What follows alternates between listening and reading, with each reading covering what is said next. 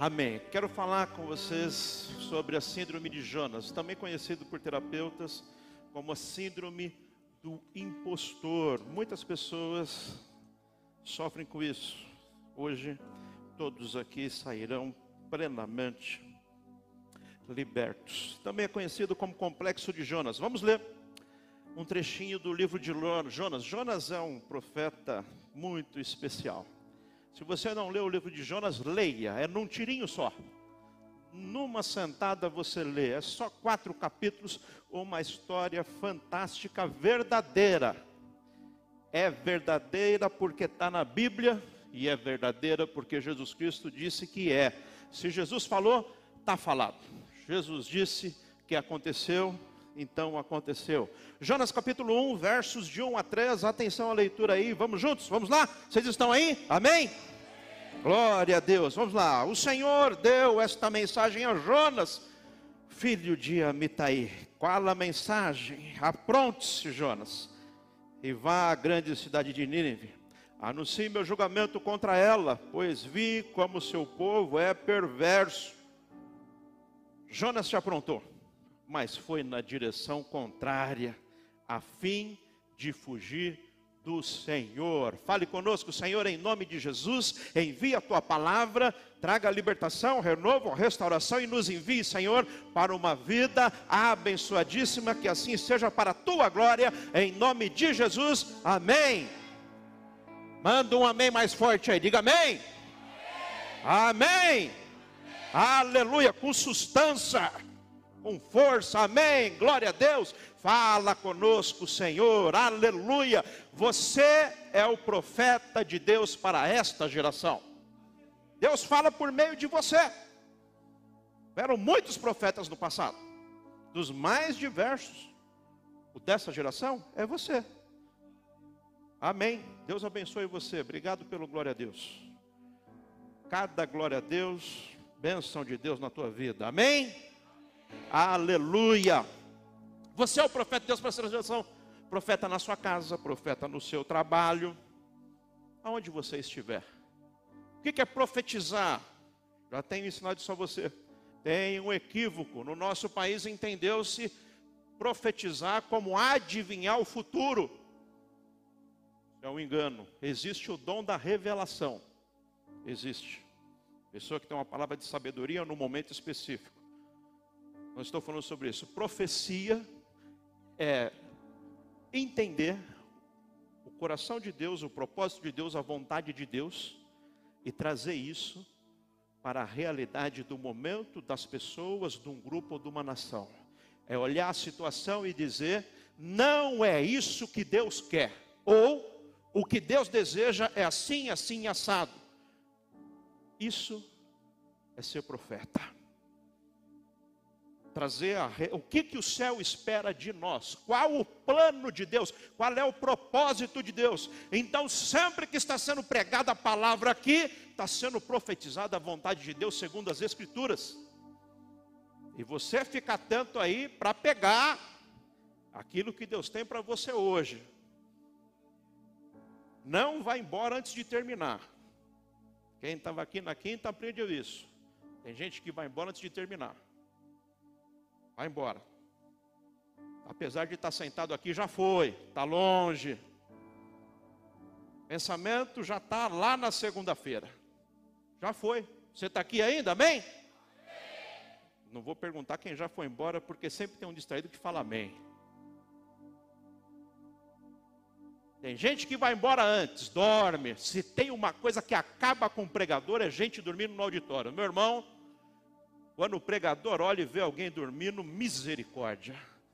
Dá vontade de tacar um negócio daqui, ó. Dorme não. Fica atento aí, porque Deus está falando com você. Como aquele pregador que estava pregando e no auditório tinha um, um irmão que ficava. Opa! Aí o pregador pregava mais um pouquinho, agarrava outra coisa ficava agarrando o vento, e o pregador ficou incomodado. Acabou o culto, o pregador, oh, oh, oh, não deixa aquele irmão embora não, quero falar com ele, segura ele aí. Chegou lá, você fica agarrando o vento, aí o que, que é? Caguete? O que, que é? Ele falou: Não, você está mandando bênção de lá, eu agarro daqui, não passa uma, é minha. Mandou palavra profética de bênção, é minha, agarro mesmo. O que você tem agarrado aí, meu irmão? Ou está deixando passar batido? Agarra aí. Aí quando eu vi essa história, eu aprendi. Você nunca viu agarrando nada por aí, né? Presta atenção, de vez em quando eu, opa, mais discreto, né? Não faço igual o irmão, né? Mas discretamente fala: essa é minha. Essa é minha, essa palavra é de Deus para minha vida. Está falando de bênção, está falando de cura, está falando de família. É minha, é minha, é de Deus, é para minha vida. Já manda logo um aleluia, glória a Deus, obrigado, Senhor, eu recebo em nome de Jesus. Você é profeta do Deus vivo, profetiza coisa boa, receba toda palavra que vem do céu para a sua vida. Não seja profeta fujão como Jonas. Tem todo tipo de profeta em nossos dias, inclusive profeta Jonas. O nome Jonas tem um significado, significa pomba. Lembra as pombas lá antigas, né, que levava a mensagem, lembra disso? Você não lembra que você não viu, né? Mas do filme eu estou falando. Ninguém aqui viu a pomba levando mensagem, não, né? Amarrava no pezinho dela. E ela vai. Pois é. Essa pomba Jonas não, não é muito boa, não. Porque você manda a mensagem para a direita, a pomba sai voando para a esquerda. Deus falou: vai logo. Para onde? Para Nínive. Prega contra Nínive. Jonas vai para o outro lado. Enquanto Jonas está desobediente, e essa é a síndrome do desobediente, não obedece de jeito nenhum, não faz o que Deus mandou. É uma síndrome, a pessoa não consegue. Ela sabe que é o certo, ela sabe que Deus mandou, mas não faz, não faz, não faz, não faz. Jonas falou: Eu prefiro morrer, mas não obedeço. Pode me matar, porque obedecer eu não vou. Não vou. Ah, vai. Deus mandou ir para Nínive. Você vai, Jonas. Jonas podia ter ido na boa, gente. Jonas podia ter falado: Senhor, já que vai me mandar para Nínive, faz o seguinte: me manda de primeira classe. Me manda num navio legal, me manda de. Como desobedeceu, ele foi na barriga do peixe mesmo. Mas que foi, foi. Como é que você vai cumprir o propósito que Deus tem para a sua vida? Você pode ir de primeira classe, mas você pode ir de peixe. Como é que vai ser? Já decidiu? Você é um profeta de Deus para essa geração. Deus tem um propósito na sua vida. Pare de ficar fugindo, fuja dessa síndrome. Tem alguém interessado, muitíssimo interessado, na sua desobediência? Porque ele é o pai da mentira, ele é rebelde, ele é desobediente, foi assim desde o princípio. Ele age assim. Fazendo, porque o propósito dele é que nós sejamos como Ele. O inimigo, ele quer que você seja um órfão, rebelde, distante, sem identidade. É propósito do diabo que você seja um desobediente. Ele é assim, ele foi assim desde o início, mas em nome de Jesus os tempos da rebeldia já passaram. Os tempos da rebeldia faz parte da velha natureza, já terminaram. Hoje nós estamos em Cristo Jesus, as coisas velhas já passaram, tudo se fez novo em nossas vidas. Anote aí, o tempo da rebeldia já passou. Temos uma nova natureza em Cristo Jesus. Isaías 1, 19 20 diz assim: Se estiverem dispostos a me obedecer, palavra de Deus para a sua vida, se estiverem dispostos a me obedecer, viverão com fartura. Se, porém, desviarem e se recusarem a ouvir, serão devorados pela espada. Eu, o Senhor, falei.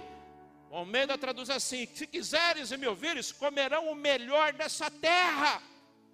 O que, que você escolhe? Obediência ou desobediência? A obediência gera vida, a desobediência é rebelião e gera morte. Qual a escolha? Então, atento aí para receber os apontamentos do céu, para você não viver essa síndrome de Jonas, para você viver fruto da obediência e colher esses bons frutos. Primeiro, não esqueça que um dia Deus te chamou.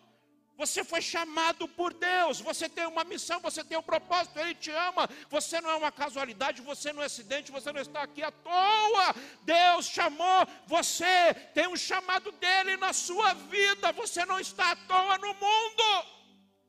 Erga sua mão direita, bem alto, e fala assim: Eu tenho um chamado de Deus, e eu vou cumprir todos os dias da minha vida Amém. Cumpra o teu chamado, Ele te chamou, tem uma missão, tem um propósito.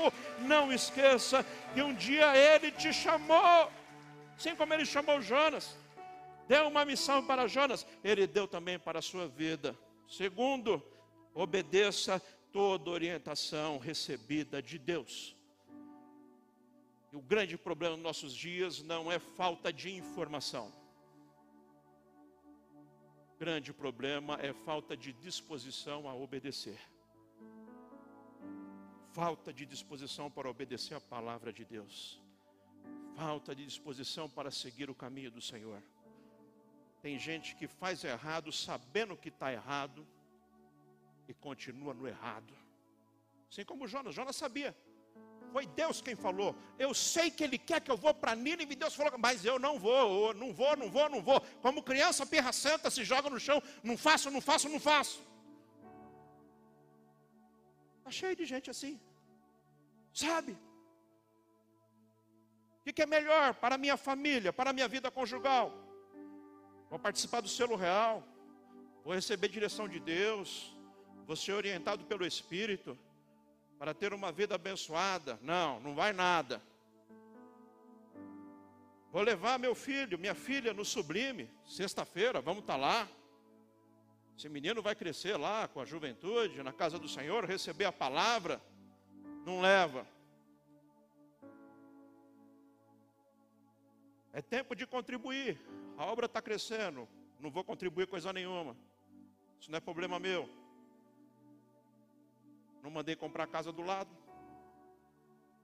Deus mandou ele que dá conta. E vai dar conta mesmo, meu irmão. Não estou preocupado. Amém. Deus abençoe você. Vai mesmo, mas eu quero fazer parte disso porque é uma honra, é um privilégio. Obedecer é sempre melhor. Obedeça toda a orientação que Deus tem te dado, a palavra de Deus. Deus fala, Jonas, vá depressa, vá à grande cidade de Nínive e pregue contra ela. A maldade cresceu. Deus tem um propósito, o Senhor está operando, o Espírito está trabalhando. Faça parte da obra do Senhor, cumpra o seu chamado, faça o seu papel. Obedeça o que Deus está falando com você. Atenção, isso que eu vou te dizer. Grave essa frase guarde no seu coração: cuidado, cuidado. Isso é uma estratégia do inferno. Cuidado, cuidado para não ser bem sucedido fazendo algo que Deus não mandou você fazer. Isso é uma estratégia do inimigo. Fazer as pessoas terem sucesso neste mundo sucesso com as coisas deste mundo e que afastam elas da presença de Deus. E a pessoa está indo bem e acha que está tudo bem, está tudo bem, está tudo bem. Foi Deus que mandou você fazer? Esse é o propósito de Deus para a sua vida. Isso vai para a eternidade ou vai ficar tudo aí? Onde é que você está vendendo a sua vida, é, é, investindo sua vida? Cuidado para não ser muito bem sucedido fazendo algo que Deus não mandou você fazer. Porque lá no final você vai perceber que você passou a vida inteira subir numa escada e a escada estava na parede errada. Porque você não foi criado por Deus para ter sucesso segundo o pradão desse mundo e para construir riqueza neste mundo, porque você é um ser eterno. Sábio é aquele que constrói na eternidade, porque é para lá que você vai. Um dia eu vi uma frase interessante. Estava escrito: aproveite a vida porque ela é curta. Alguém completou embaixo. Fique atento, porque a eternidade é longa. porque aproveitar a vida normalmente é esquecer da eternidade. Enfia o pé na jaca. Faz o que você. Atenção, cuidado para não ser muito bem sucedido fazendo algo que Deus não mandou você fazer. Marcos capítulo 8, verso 33, palavras de nosso Senhor Jesus Cristo: Pois que adianta o homem ganhar o mundo inteiro e perder a sua alma? Está cheio de gente que está ganhando o mundo e está perdendo a alma. Isso pode ser lido em duas perspectivas. Pode ser na perspectiva, ganhou o mundo e foi para o inferno. Mas pode ser lido também numa perspectiva apenas momentânea. Tem gente que está ganhando o mundo, mas já perdeu a alma. E você conhece gente assim, espero que não seja você. Está ganhando o mundo, aquele empresário. Está ganhando dinheiro. Está construindo um império. Está fazendo grandes coisas. É admirado na mídia. É admirado na sociedade. Mas o custo para ter construído esse império foi ter perdido os filhos. Foi ter perdido a esposa. Foi ter perdido a família porque não tem tempo. Ele sai todos os dias da manhã para ganhar o mundo. Mas perdeu a alma, perdeu a capacidade de ver as necessidades do filho, de estar presente na família. Está ganhando o mundo, mas está tá cheio de gente que está ganhando o mundo, mas está perdendo a alma. Está ganhando dinheiro, está ganhando fama, mas perdeu a alma, perdeu a capacidade de chorar com os que choram, perdeu a capacidade de ver a necessidade do outro. Perdeu perdeu a essência, perdeu a presença do Espírito, perdeu. Que adianta o homem ganhar o mundo inteiro, mas perder a sua alma. Terceiro, para vencer a síndrome de Jonas, esteja preparado para cumprir tarefas difíceis. Ninguém quer coisa difícil. Mas a vida não é fácil mesmo e a Bíblia não nos enganou. Jesus foi completamente verdadeiro conosco quando disse: No mundo tereis aflições. Não é fácil não é fácil, os desafios são grandes. O desafio de Jonas era enorme, mas Deus era com ele, a missão era de Deus na vida dele. Não importa o tamanho do teu desafio, o que importa se é Deus que está te enviando, porque se é Deus que está te enviando, o desafio vai ser vencido, você vai dar o testemunho, vai cantar o cântico da vitória. Não importa a luta, o que importa é quem está com você no meio da tempestade. Se Deus está com você, você vai vencer.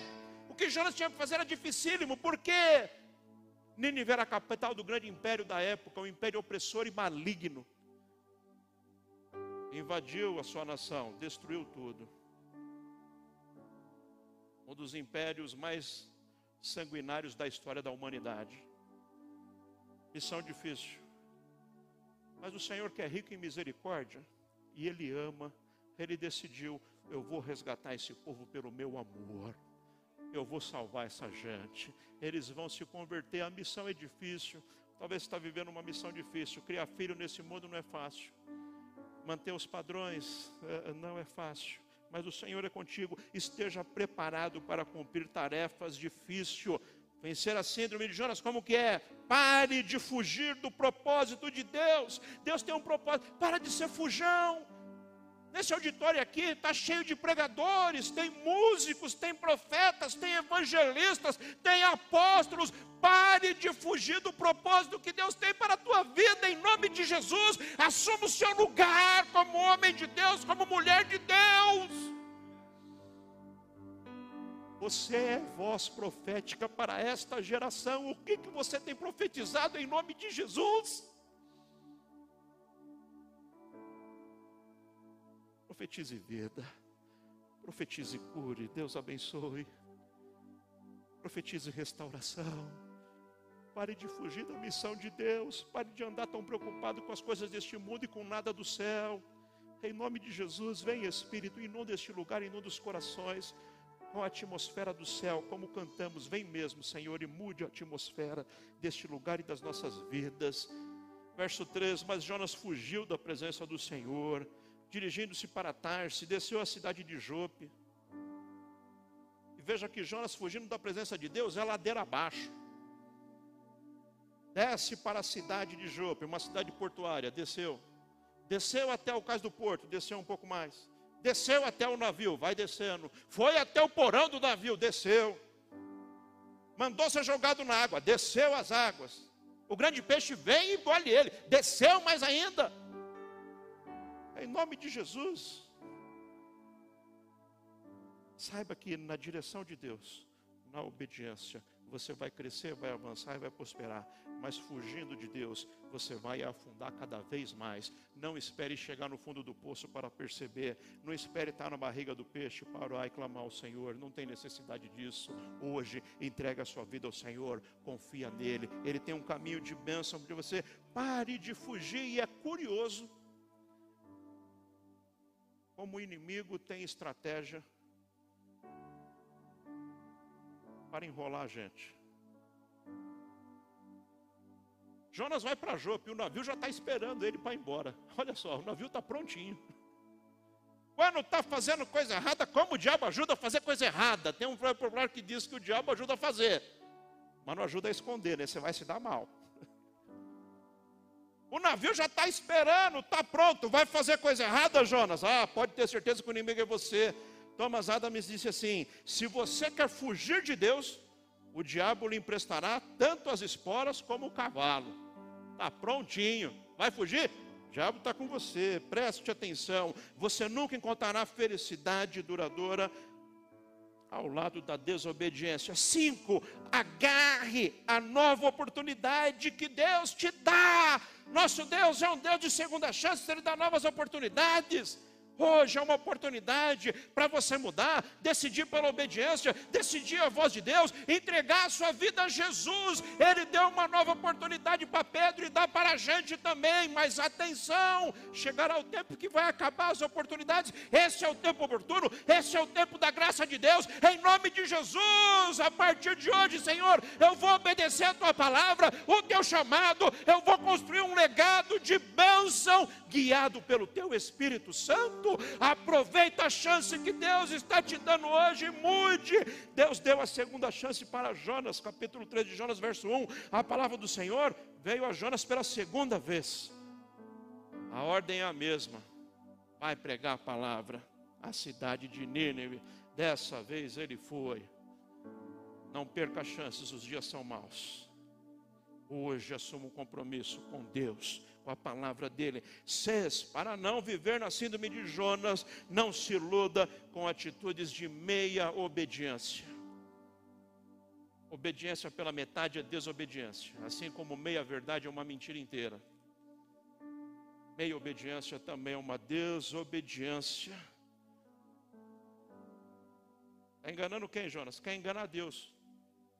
Curioso que às vezes eu me encontro com pessoas que querem dar um migué em Deus. Já encontrou gente assim?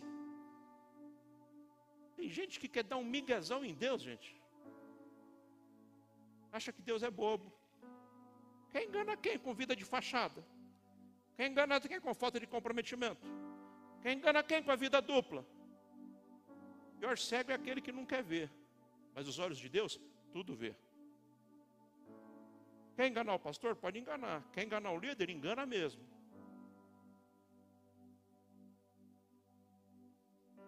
Cuidado. Não se iluda com atitudes de meia verdade. Jonas era o profeta das meias verdades.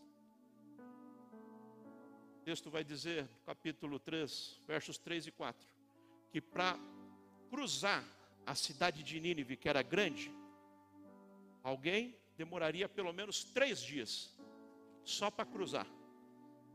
Deus não mandou Jonas fazer uma caminhada por Nínive. Deus mandou, vai pregar lá na cidade de Nínive. O que é pregar? Oh, gente, o negócio é o seguinte: Deus mandou eu aqui. O pecado de vocês subiu até os céus e Deus mandou eu aqui para vocês se arrependerem. Ele está dando uma chance para vocês. Se vocês se arrependerem, vocês têm uma chance, mas se não se arrependerem, Ele vai destruir tudo. Então se arrependam. Volte ao altar do Senhor. Quebrem os falsos deuses. Se arrependam dos seus. Isso é pregar. O que, que Jonas faz? Demoraria três dias para cruzar a cidade. Ele cruzou num dia só. E ele não vai pregando coisa nenhuma. Olha o que ele vai dizendo. Verso 4. Finalzinho aí, ó. Daqui a 40 dias, Nínive será destruída. Esse é o pior pregador da história. Faz com má vontade, faz mal feito e não quer que ninguém se arrependa coisa nenhuma. Ele não fala de Deus. Ele não fala da misericórdia de Deus, ele não fala de arrependimento, ele fala: Nínive será destruída, e vai embora e sai correndo. Obedeceu a Deus? Meia obediência é desobediência. Ele até foi para Nínive e foi obrigado, mas pregar ele não pregou coisa nenhuma. Mas Deus é misericordioso. O povo da cidade se arrependeu, começando pelo rei. O rei se arrependeu e decretou: todo mundo vai se arrepender também. Todo mundo vai se vestir de cinza. Até quem tiver cachorro e papagaio em casa vai entrar no jejum. Todo mundo de jejum, arrependimento, e o povo se arrependeu e veio salvação para aquele povo. Meu irmão e minha irmã, presta atenção, não se iluda com a atitude de meia obediência, obedeça a palavra do Senhor por completo. Tem bênção de Deus, tem prosperidade, tem honra, tem progresso, tem vida abundante, tem restituição, tem restauração, mas deve haver obediência. O caminho de desobediência não prospera. Sete, cuidado para não piorar a situação com justificativas mentirosas. O diabo é especialista em te dar argumento para você fazer a coisa errada e se auto-enganar, ficando com a consciência tranquila, estando fazendo coisa errada. Justificativa. É, eu não vou, sabe por quê? Estou cansado, trabalhei a semana inteira. Pois é, mas se fosse pai para festa, ia, né? Quando era para passar a madrugada na balada, ia. Quando é para ir no show, dá. Quando é para ir no convite, dá. Mas quando é para ir na igreja, não dá. Eu estou cansado de trabalhar a semana inteira. Ah, sabe o que é? É que a filha do vizinho do meu parente está com febre. Então eu não vou. No alto engano. Cuidado com isso. Cuidado com esse caminho. Esse é o caminho de Jonas e da síndrome de Jonas, é o caminho da desobediência. Cuidado, Jonas começa a inventar pretexto para Deus. Capítulo 4, verso 2. Quando o povo se arrepende e se converte, aí Jonas vai dar os pretextos do porquê ele fez um monte de coisa errada. Senhor, não foi isso que eu disse quando ainda estava em casa? Foi por isso que me apressei para fugir para Tarsis. Eu sabia que tu és Deus misericordioso, compassivo, muito paciente, cheio de amor e que prometes castigar, mas depois se arrepende, cheio de pretexto. Ah, eu desobedeci, mas sabe o que é? Ah, eu não fiz, mas é contudo, entretanto. E acredita nessa conversa mole. Em nome de Jesus, quero orar por você.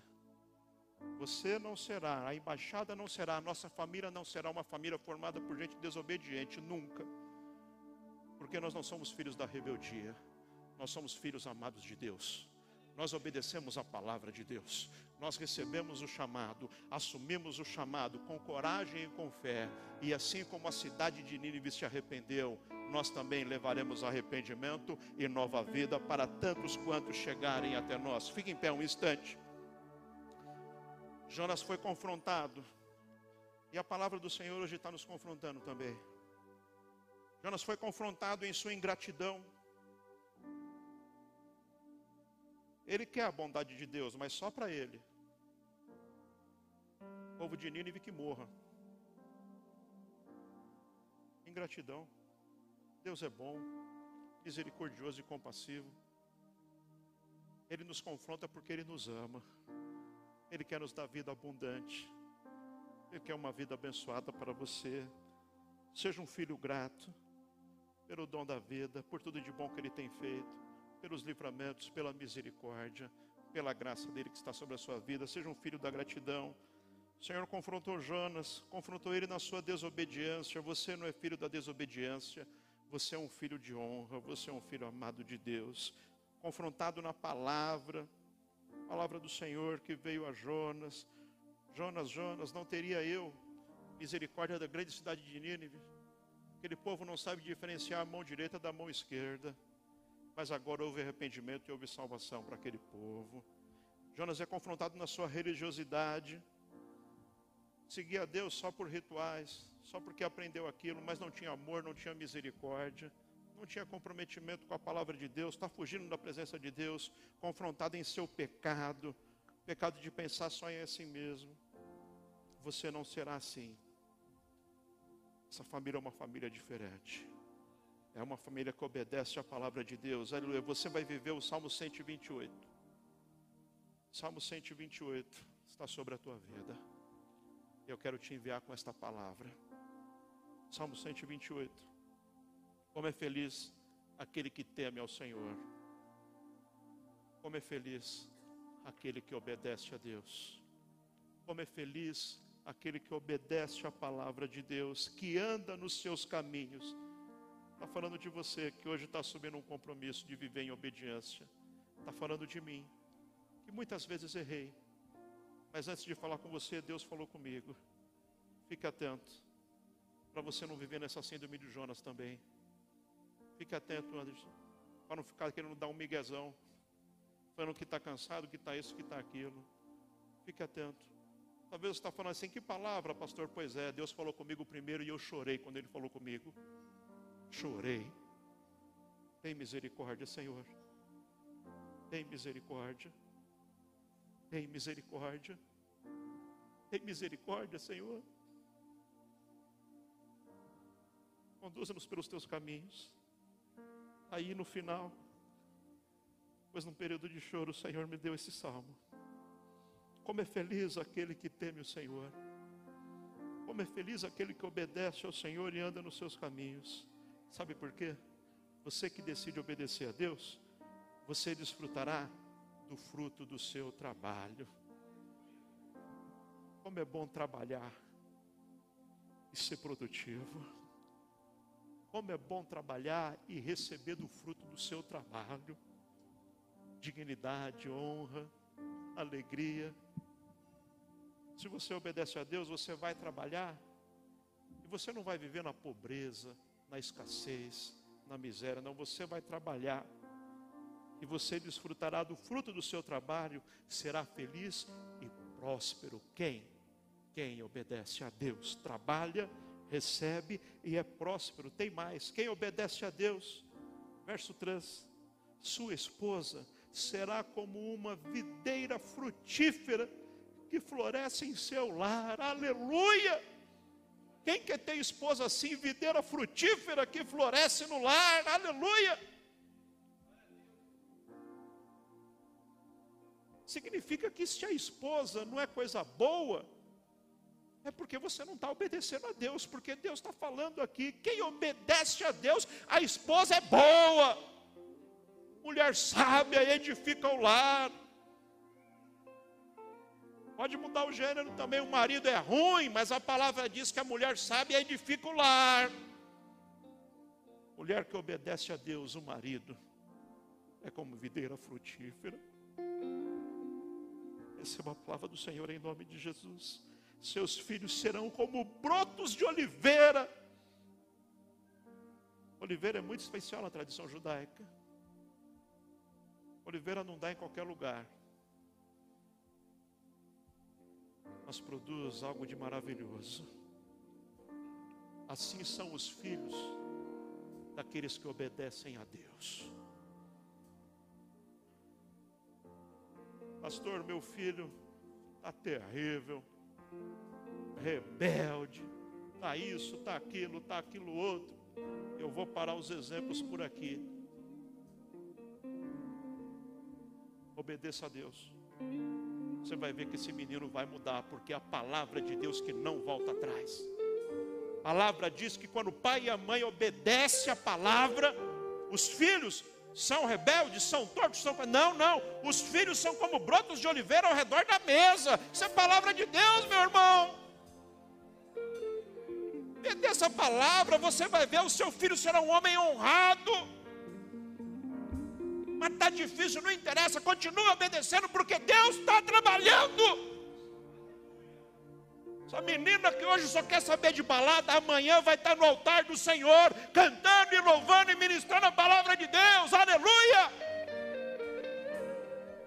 Se rapaz que hoje você olha e fala, não sei onde eu errei, não interessa onde errou, Deus conserta, Jesus veio ao mundo para consertar os nossos erros. Ele morreu na cruz pelos nossos pecados. Receba nova vida, obedeça ao chamado do Senhor. Vai mudar esse menino. Vai mudar. Senhor Jesus Cristo muda a natureza humana pecaminosa e perdida, Ele muda, Ele transforma, Ele tira o mal pela raiz. Mas tem que estar disposto a obedecer.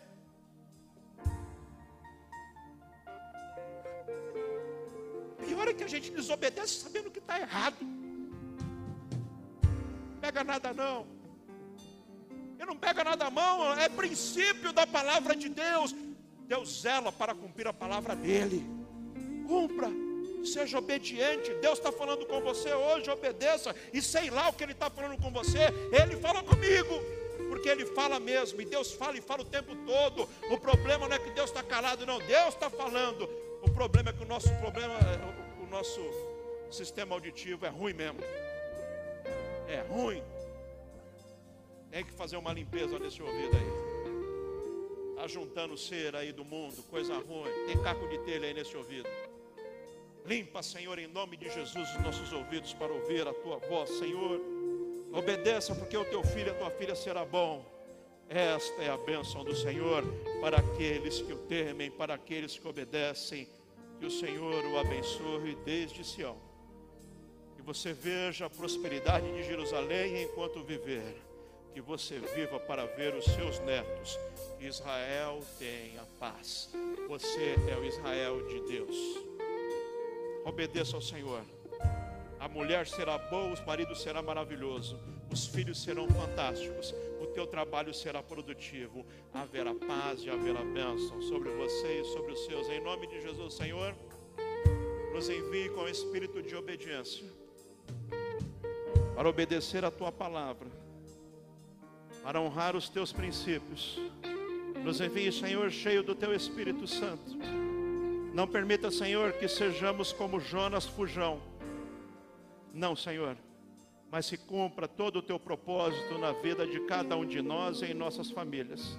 Nós sabemos que a tua vontade é boa, é agradável e é perfeita. Entendemos que muitas vezes não vivemos essa perfeição, essa bondade, por causa da nossa rebeldia e da nossa desobediência.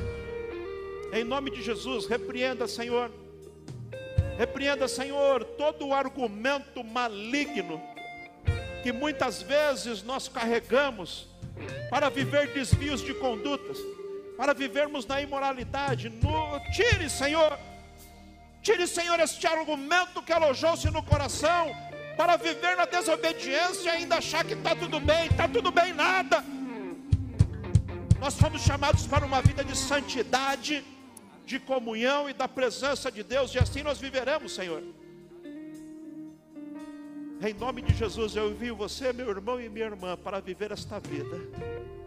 Entregue no altar do Senhor, porque o Salmo 128 será concreto na tua vida. Todos os dias você verá uma esposa abençoada, um marido extraordinário, filhos que são como brotos de oliveira em volta da mesa. O teu trabalho será próspero e produtivo. E nesse caminho de obediência, você vai prosperar para a glória de Deus. Eu te envio debaixo desta palavra. Eu te abençoo em nome do Pai, do Filho e do Espírito Santo. Eu abençoo o teu trabalho, eu abençoo a tua família, eu abençoo a tua casa. Eu abençoo os teus negócios. Eu te abençoo agora. Vai debaixo desta unção. Vai para viver o melhor de Deus. E o poder do Altíssimo. A graça de nosso Senhor e Salvador Jesus Cristo. Comunhão e a consolação do Santo Espírito está na tua vida agora e permanecerá para todos sempre. Amém. Amém. Amém. Deus abençoe você. Um forte abraço. Ótima semana. Deus abençoe a todos.